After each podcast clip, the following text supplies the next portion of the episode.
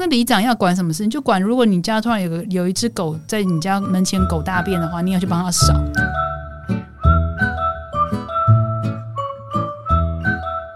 啊，讲了好多，感觉好像还没有讲到我们想要最聊的，就是你觉得这份工作最难的地方在哪里？最难的地方哦，应该换一个角度问。最常他们每次问我的问题，就是他如果要跟我合作，他都问我说：如果有酸民的留言攻击，你会帮我回应吗？每个政治人物都会问我这个问题，因为这个就是还蛮直接的，对，因为大家都很难招架这些而且是蛮有压力的。网络攻击。嗯，基本上这也是我们工作一个蛮重要的环节，所以其实为什么上次我说打完选战之后，通常还有三个月还在那个状态里，因为你每天无时无刻都在看留言，然后无时无刻今天突然讲个议题，诶，怎么突然跑来一个奇怪的留言，你就要赶快处理它。所以留言的回应通常会是我们最挑战的，因为它没有时间的限制，然后你必须要立即的处理它。你要立即的处理它的原因，是因为它这个留言如果不处理，它就会扩散。没错，他有可能会立即的造成了他影响人家对这件事情或对这个候选人的看法，哦或是风向被带走了。哦，就是会直接影响风向。会然后因为政治人物其实力求的就是可能在几个月内他要选上嘛，对，因为他就是要赢嘛，他就是有一个明确的结果，就是要赢。他一定要赢这一场选战。所以，如果这个议题对他是有威胁跟攻击或是负面的，他就一定要回应跟处理。他就必须得出手，不能坐视不管。对我曾经有一个候选人，他就跟我说，我以为亲者自自清对，亲者自清，所以我应该是可以不需要回应的。我说，哇哦，所以嗯，那你的选民后来对你的反应是？他就说：“我现在四年后我知道不可以这样子，哦，他是四年前没有选上，然后他没有选上，因为亲者自亲没选上，所以四年后来告诉你，我就是要反击，这对样吗？一定要反击。嗯，基本上，如果有人对于你的人格诬陷，就是恶意攻击的话，你一定要反击，因为其实选举真的很多人会使命的把你拉下来，所以他可能就泼你一些脏水。那嗯，泼脏水其实它有些是造谣，就是它不是事实。可是如果你没有正面反击，等于是你默认，或者是这可能是事实。诶、其实，在品牌里头不一定要正面反击，在品牌里面看情况啊，有时候是可以放的。因为品牌是走比较长久路线、马拉松路线的、日久见人心路线的，除非这个议题也是大到就是哦，真的危害到我们整个品牌的根基了，我必须处理。但是大部分时候就是一些小声音，我们是可以略过。可是，在我在观察啊、你操盘政治这一件事情来讲，因为时间很短，可能两三个月就是一个选战，然后时间短，就像压力锅一样，所有东西都被放大。对，然后所有的风都变得很强，就算只是一个小小的点，可能都会立即的被放很大，然后会直接影响到三个月后的这个选结果。嗯，但是应该说，我们也是会判断这个讯息要不要回应，不会每个都回应。应该这样说哈，如果这个讯息，我们会先分类，就是它如果是恶意攻击，然后直接对它是负面影响，我们嗯一定会回应。那至于要怎么回应，我就会去想的事情是，如果我现在回了，会继续让他跟我吵。还是我现在回了会让他闭嘴、哦 o k 我就会去想办法回。那有些东西我不会回，因为他就是表明来跟你讲一些偶戏杀那一种，然后也没嗯看到重点的、这种的，就是不一定会回。那我们也有一个习惯了，因为现在假账号实在太多，所以团队就是会习惯，如果今天又遇到一个酸民，我们就会先点进去，然后先 review 一下他到底是真的还是假的，？或者是他本身平常发文的内容都是偏向什么样子的人格特性之类的，会先做一个粗略的评估，然后再来讨论要不要回。因为有时候你回了，其实原本呃没事，结果他硬来跟你吵，更有事，更有有可能他原本立场就跟你很不一样，所以不管怎么讲都讲都不会有个结果，对只是更多的吵而已。对，所以你不用试图去说服他，因为本来一件事情都有不同看法。可是如果有些，所以冷处理也是一种处理。嗯，OK，所以我们会去分类这个讯息它的等级程度到哪里。那如果是真的很恶意攻击的，诶，这个我们就会处理。那甚至有时候我们会跟候选人讲说：“你不要动，你的人设我已经设定好，你就是永远都是这么的亲和力，这么的我会倾听，然后我会为你们做事。好，这件事情你就是这样的人设，做坏事我们做就好了，你不要做。对，我们会这样子，所以。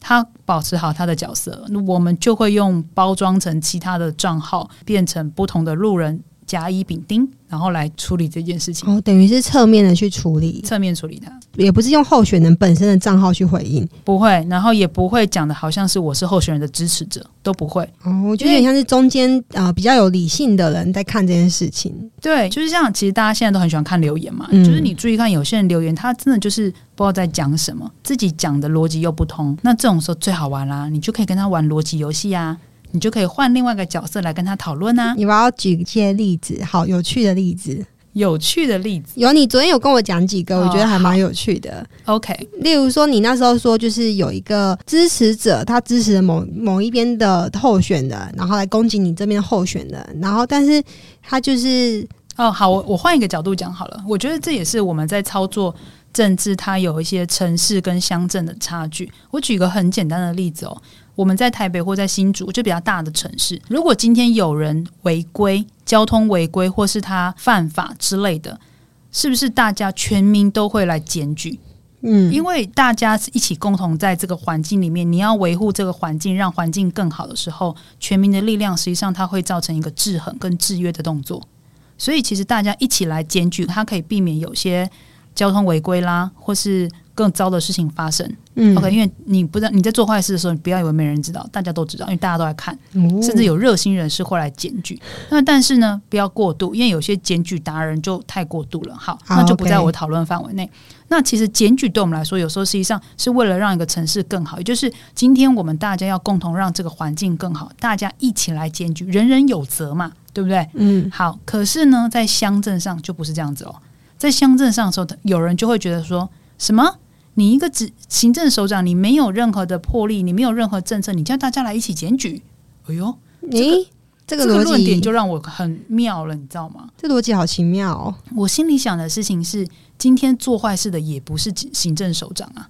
那今天行政首长他已经给政策了，可是永远如果只有他行政单位来做，他的力量就是不够嘛，他制衡的力量就是不够嘛。还是要民众的力量。是需要民众力量，而且说难听一点，一个公共空间、公共环境本来就需要大家一起有公德心来维护嘛。可是乡镇有些人民的素质，他就会觉得说，你连这种还要我们来帮你检举，嗯，这个角度就相对不太正确。还要我们来帮你检哎，举，对，还要我们来帮你解决，你没好像这不是我家，这是你家，还要我帮你扫地。所以这件事情就让我就开始激发了我这个小编的人格分裂的特性了，我就开始创人格分裂对，，我就人格分裂，我就分出去变成了另外一个民众，然后就跟他讲说：“哎呦，所以今天做坏事，那坏事也不是他做的、啊，那为什么这些东西都要他来处理呢？是吧？今天这个环境是大家共同要维护的，也不是他一个人的事情啊。”你这个想法我也觉得蛮有趣的，我用蛮有趣的来形容他，就生气了，跟我战了，你知道吗？是哦。他就跟我战了，他跟你站什么？他说：“你的逻辑怎么那么奇怪？像你这样子的话，这城市怎么会进步？”哦，哎呦，意思就是说他要去监督这个执政者才叫有进步哦。嗯、如果是这样，执政者你不做事，我现在就可以叫我的候选人，我支持的候选人来做，马上做给你看。哎呦，这个时候马上做给你看、意思就是我们的这个这个候选人没没办法做事，你叫来的就特别可以做事。哎，这个文化就让我觉得特别有趣。我又开始了，我就跟他说：“所以你的意思是，选举到了，只要出来拍拍照、摆摆拍，就表示你也会做事，你很会做事，是吗？”我说：“如果每一次选举到就出来摆拍照、摆拍的话，那大家还要选吗？嗯，而且你确定他现在的摆拍就表示可以等于他未来会非常会做事吗？这两件事情是相同的吗？不一定，对吗？所以就大家就来逻辑考验了嘛，对吧？所以我就哦不用跟他吵，你就只要把这个问题再抛回去给他。那他说什么？哎，他又过来一个，又继续跟我吵，所以就是来来回回，但是我都没有。他还跟我说，他有时候还会骂我说什么，你也不仔细看看这篇文章在写什么。我心里想说，这文章我写的啊，我怎么会不知道写什么？我觉得作者本人啊，这文章就我写的啊、你现在对哪一部分你看不懂呢？是吧？所以其实很有趣了。那但是呃，有时候我们实际上这是我要故意去做的原因，是因为我必须让大家来看这件事情的看法，不要被他带偏了。因为其实他的哦个人看法并不太正确，嗯，他的想法并不太正确，所以我不能让这个城市或者这个看戏的人觉得好像如他所说不行，嗯，所以我必须出来跳出来，然后来做这件事情。嗯，哎、对，所以有时候我们会做这种回应跟处理。都是也是你有想过啊，这个回应处理是为了达到什么目的你才去做，而不是为了回应而回应。对我会是为了目的，通常我不会每次去回应啊，因为其实我们回应的东西都是想过才回的，不可以就是。突然就是像你突然想讲话，然后就直接把他骂一句这样，通常都不行。没办法，这个在形象或是政治公关上面，就是操作就是必须得想过。对，所以其实所有的回应的文字跟沟通表述都是被讨论过跟设计过的，还蛮好玩的诶。其实，在我们品牌小编里面也是啊，我们今天写出一个文章，或是我们做什么企划主题，都是要想过的。甚至我们选择要不要回应一些东西，或是选择哪些人问我们问题，我们可以回，也都是要想过，是真的。否则他有可能会更糟，对吧？或者他可能会更加分，所以他不会是冲动型的回应，大部分都是会思考过再来处理这件事情。诶，我想问啊，你们在处理这些恶意留言的时候，会有情绪吗？当然有情绪啊，这才叫正常反应啊！他骂我候选，像在骂我一样，你知道吗？哦，因为因为文章是你写的，就是我会觉得有些人真的，嗯，就是他们太过于情绪化，讲的话实际上你会觉得他在讲什么？我觉得正常人都会有感，就是都会有情绪的，因为情绪是直接渲染的啊，但是。情绪归情绪，就是我们目前比较可以训练到的事情是说，情绪还是要发泄，不是说，哎呦，我现在看到之后马上转换理性，很难呐。就是干掉的时候要把它干掉完毕，就是自己那个脏话要先骂一骂，门关起来，骂骂完之后，门开出去的时候，头发是拨好，衣服整好。您刚才的这个部分的问题，我现在回应你，大概就是这样子。这个 应该很多餐厅服务生有感。哎，对。可是门关起来的时候是妈干，他刚刚是讲什么破威啊，鬼东西的之类的，就是把屌到不行，好不好？那骂完之后就嗯，好，没事。所以通常处理事情就是先处理你的情绪，嗯，你先把你的情绪消化掉，都 OK 了之后，理性了之后，脑袋清醒了，再来好好想。嗯，这个问题我应该怎么处理？好好来治他一下。哎，策略就很考验，这超考验的。因为带情绪是很难处理好事情的。通常有情绪，事情也都不会是对的发展，基本上很难，很难。我目前自己人生经验中，每次带情绪做的事情，那个结果都蛮可怕的。对啊，所以通常真的就是人家常讲的，不要带情绪做事嘛，不要带情绪做决定，是有道理。听下来，我觉得 Amber 的工作很刺激，很刺激。你根本就是在危机解决大师。经常性的在危机处理大师，所以我们才会有危机系列。这招是真的啦，应该就是说我们常常，尤其像政治议题，有时候新闻一发，当下马上你就必须立即表态之类的。像刚才有讲到嘛，像企业操作，有时候我们还可以排成说这个礼拜我们的目标是什么，我们要做什么，我们都是排程的，而且我们都坐在办公室里排程，感觉你们是不能坐在办公室里面的。排程基本上也没有完全照着走了，大部分只能说这个议题我们什么时候要发出来，可是通常都会被打乱，因为太多及时性的回复或是及时性发生的事情，你必须立即的表态。发这种文真的是脑袋随时都要赶快去想出来要怎么写，就是一直在打仗啊！你们就是在战里面一直一直在打，然后今天敌军又换怎么了，或是整个风向忽然变了，你们就要赶快立即有作为。没错。所以人格分裂的这个状况应该是还蛮正常的，而且你一次手上有几个，大概有几个政治人物，通常都会三到四个以上。